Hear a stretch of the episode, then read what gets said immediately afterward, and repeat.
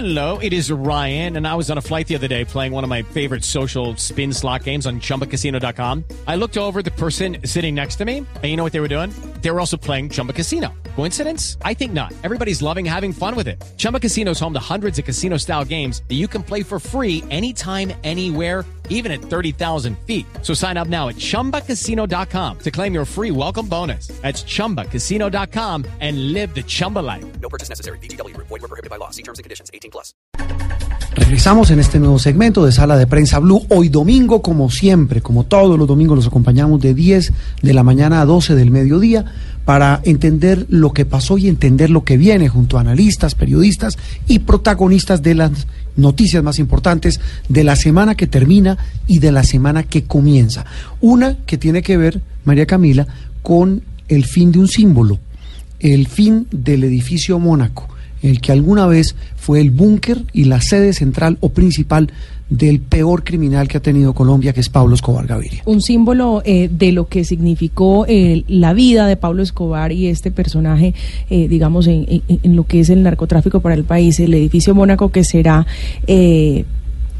como Demolido. dice eh, sí, demolido el próximo jueves a las 11 de la mañana. Yo creo que el país está a la expectativa de la implosión eh, de este edificio que, como usted lo dice, es un símbolo eh, para muchas víctimas, entre otras, eh, del narcotráfico, de la violencia. Eh, allí recordemos que además no solamente fue la sede mmm, de, de, de Pablo Escobar y de su familia, sino que fue objeto de un de un atentado. De una bomba. De una bomba. Recuerde que en, la, en el momento más duro de la, de, de, de, la violencia entre los carteles de la mafia de Cali y Medellín, los famosos Pepe, los perseguidos por Pablo Escobar, ponen una bomba que estalla e impacta el apartamento, que era un búnker, ese apartamento. Su hija, la hija pequeña de Pablo Escobar, resulta herida. Hay una escena en la, en la serie de Pablo Escobar, la de Caracol Televisión, Caracol. El patrón del mal, en la que Andrés Parra, el actor, yo creo que es el momento cumbre de su interpretación de Escobar, cómo representa el dolor, la desesperación, la rabia, cuando siente lo que a tantos colombianos Escobar les Él hizo, les hacía sentir eso. que era matar gente, atacar a, a, personas indefensas, en este caso a su hija. A su hija. Y él siente en carne propia lo que es la crueldad del terrorismo. Su hija tuvo incluso una afectación en un oído. De un oído, sí, incluso pensaban que iba a quedar eh, sorda, que iba a perder la audición. En fin, todo esto hace parte de ese no imaginario colectivo, sino de una historia terrible que se supone va a ser demolida, se va a ir con los restos de lo que queda del edificio Mónaco. Alonso Salazar es eh, un hombre muy querido de esta casa, de Caracol Televisión, de Blue Radio. Él, eh, pues precisamente es el autor del libro La parábola de Pablo, fue alcalde de Medellín, es un hombre que conoce la historia de su tierra y la ha descrito de una manera brillante e impecable. Alonso, es un gusto saludarlo hoy domingo en Sala de Prensa Blue. Juan Roberto, Javila, muy buenos días, gracias por la invitación y por tan cariñosos elogios. No, más, más que merecidos, Alonso, porque usted sí que lo, lo, lo ha visto en carne propia, lo ha eh, palpado y, repito, lo ha escrito. Eh, ¿Qué se termina con el edificio Mónaco? Que muchos dicen, pues puede ser, eh, en Antioquia se ha abierto un debate sobre, sobre si es necesario tumbar este símbolo que es eh, motivo de visita de turistas extranjeros, pero también es motivo de vergüenza para muchos antioqueños. Sí, hay dos cosas que han pasado en estos días respecto a la memoria de Pablo Escobar. Una, de la decisión de, de bajar la avioneta esta en la entrada de la hacienda Nápoles, que él instaló allí pues como un símbolo del inicio de su negocio. Y la otra es la decisión del alcalde de demoler el edificio que, como dices, pues ha generado opiniones diversas.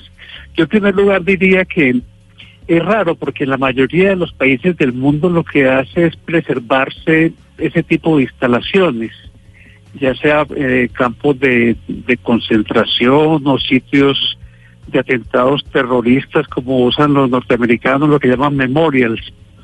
Esa es una decisión pues de, mmm, que yo creo que de todas maneras sí tiene un vacío y es que al alcalde sí le ha faltado trabajar más el tema de las víctimas y de la memoria. Por ejemplo, el museo que empezó a construirse en la ciudad hace un tiempo, que tiene una primera fase, Museo de la Memoria, pues no, no se ha desarrollado. El edificio Mónaco es el único sitio donde Pablo Escobar fue, digamos, víctima o, o, su familia. Y está incluido dentro de eso que se llama el narcotour, igual que algunos otros predios que están por ahí medio, medio abandonados. Es decir, a mí realmente me parece mm, que está bien que se haga la demolición, pero sobre todo nos falta en Colombia y, el, y con respecto al narcotráfico reivindicar las víctimas y construir referentes de memoria para ellos. Frente al paramilitarismo y la guerrilla, ustedes han visto, es un tema como que ya se volvió común hablarlo. Con el narcotráfico hay mucho pudor. Alonso, eh, la demolición del edificio Mónaco sin duda es un acontecimiento eh, nacional y que digamos que concentra también la atención del procurador, el fiscal general. Muchas de las víctimas van a asistir a este acto el próximo jueves a las 11 de la mañana. ¿Qué se rompe con la demolición de, de, de, de este edificio? Yo creo que son los eh, referentes materiales de una época siniestra de la ciudad de Medellín, de un personaje que nos cambió de una manera tan radical y tan profunda, no solo porque alteró mm, nuestro sistema de vida en lo más elemental, en la convivencia, incrementó los, los niveles de muerte a unos niveles insospechados, sino también porque en nuestra manera de ser, de pensar, hasta las facetas religiosas, lo que llaman la narcocultura, el fetichismo frente a la Virgen y todos estos asuntos de los que se ha hablado, nos cambió de una manera tan sustancial en esta región y con reflejos muy importantes sobre el país. Yo creo que cada pedazo de Mónaco que caiga, pues ojalá sea un pedazo también que se desborone de esa mala influencia en nuestra cultura. Sí, hay, son muchas cosas, son muchos elementos, Alonso, que nos ponen a pensar. Y, y mire, mire, mire, cómo es la vida, cómo eh, alguien lo leía en redes sociales anoche, cómo una pared significa tanto, cómo un, un grupo de ladrillos eh, puede llegar a significar tanto. Eh, ¿Cree usted que se puede, porque alguien decía, mire, por el hecho de esta falsa moral, esta, esta falsa, eh, este falso dilema ético, decían muchos paisas, y la, y la polémica está muy encendida en redes sociales, eh, se va eh, a afectar a muchas personas que viven del turismo, de un turismo obviamente odioso, terrible, doloroso, pero que al final de cuentas dicen, Alonso, muchos en su tierra, termina siendo turismo, de gente que viene a ver algo, incluso lo comparaban con el Museo del Holocausto, con eh, el Museo del de, Apartheid en Sudáfrica, es decir, comparan con ese tipo de monumentos que no vale la pena derrumbar, derribar o, o demoler. Por eso digo yo que la, la, pues ya está tomada la decisión y hmm. después de ojos sacados no vale Santa Lucía, como sí. dice el dicho popular. Ajá. El problema no es el turismo, sino el tipo de turismo, porque en los eh, recorridos que uno hace por los sitios del, del holocausto de Europa, de una visión profundamente crítica sobre lo que pasó en la Segunda sí. Guerra Mundial. Y cambio aquí lo que ha predominado es un turismo con cierto estilo apologético de la figura de Pablo Escobar, del narcotráfico, y trae a veces como unas consecuencias eh, aburridas para la ciudad, que son el consumo de drogas o ese turismo de drogas y a veces turismo eh, de explotación de, de mujeres.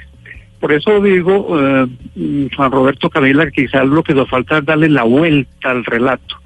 Puede ser que le, la, la, demolición del edificio contribuya, pero darle la vuelta al relato lo que implica es eh, reivindicar de manera seria y sistemática. Yo no sé si ustedes recuerdan la historia de la banda Marco Fidel Suárez, que era la que le animaba, entre otras cosas, fiestas a los narcotraficantes. Claro que sí, la recordamos. Y siendo víctima allá en la Plaza de Toros, ¿no? Sí, exactamente. Pues esa banda sobrevive y el, y el, y el señor que la dirige con medio cerebro, pues todavía es, diría yo, pues medio director también.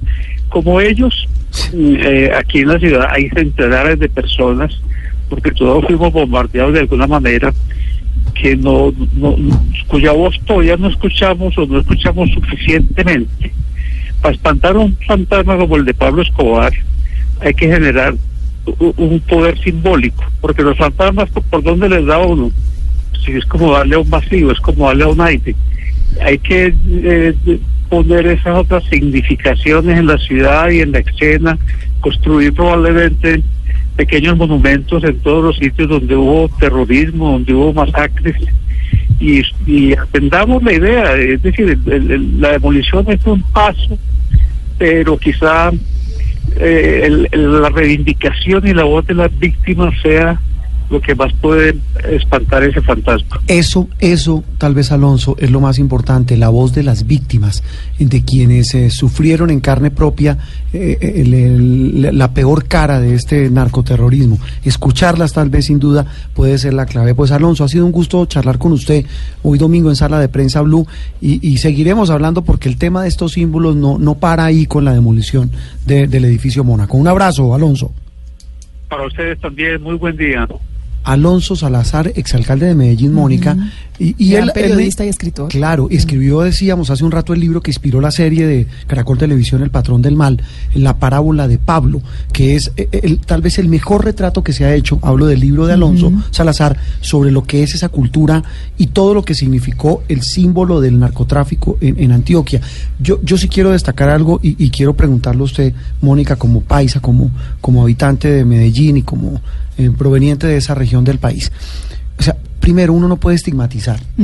Segundo, eh, Alonso lo decía, matar un fantasma es muy, muy difícil, pero la mejor manera de, de matarlo es recordando a quienes lo sufrieron, lo padecieron. Es, es cierto. Tiene también otro libro bien interesante que se llama No nacimos pa' semilla y que que es tal vez his- en el que se describe Buenísimo. todo el sicariato. Claro, la historia de los muchachos sicarios. Claro, claro.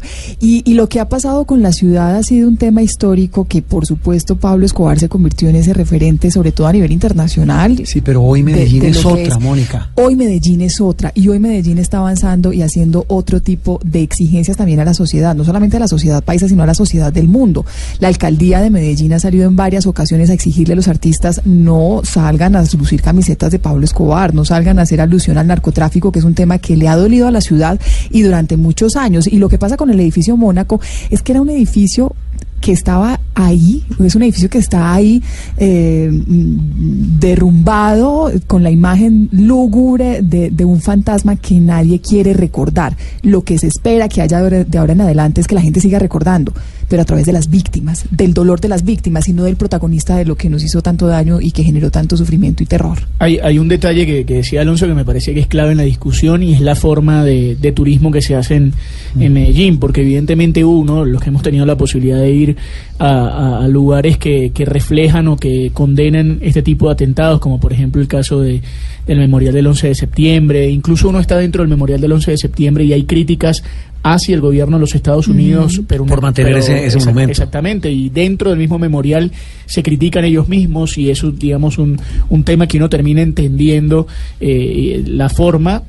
Y aunque es un negocio bestial alrededor del turismo, porque la cantidad de gente que entra diariamente al memorial y deja dinero es, es importante, el, la forma de turismo es otra. Sí, no se hace apología. exactamente, no- nadie Exacto, sale de aquí ahí. el llamado es a recordar a partir de las víctimas. Pero eso, eso es una parte oscura de nuestra historia, pero si recordamos un poco el eslogan de la serie de Caracol, quien no reconoce su historia está condenado a repetirla. Y creo que hace parte mucho de eso. Creo personalmente que demoliendo un edificio no borramos la historia de lo Yo, que fue yo Pablo estoy de acuerdo con usted y con Alonso, es decir, no lo vamos a borrar, no vamos a borrar el fantasma. Y sobre todo yo sí estoy del lado de la gente de Medellín. Es decir, sí, túmbenlo o no lo tumben, Medellín es otra ciudad. es otra, Medellín es otra.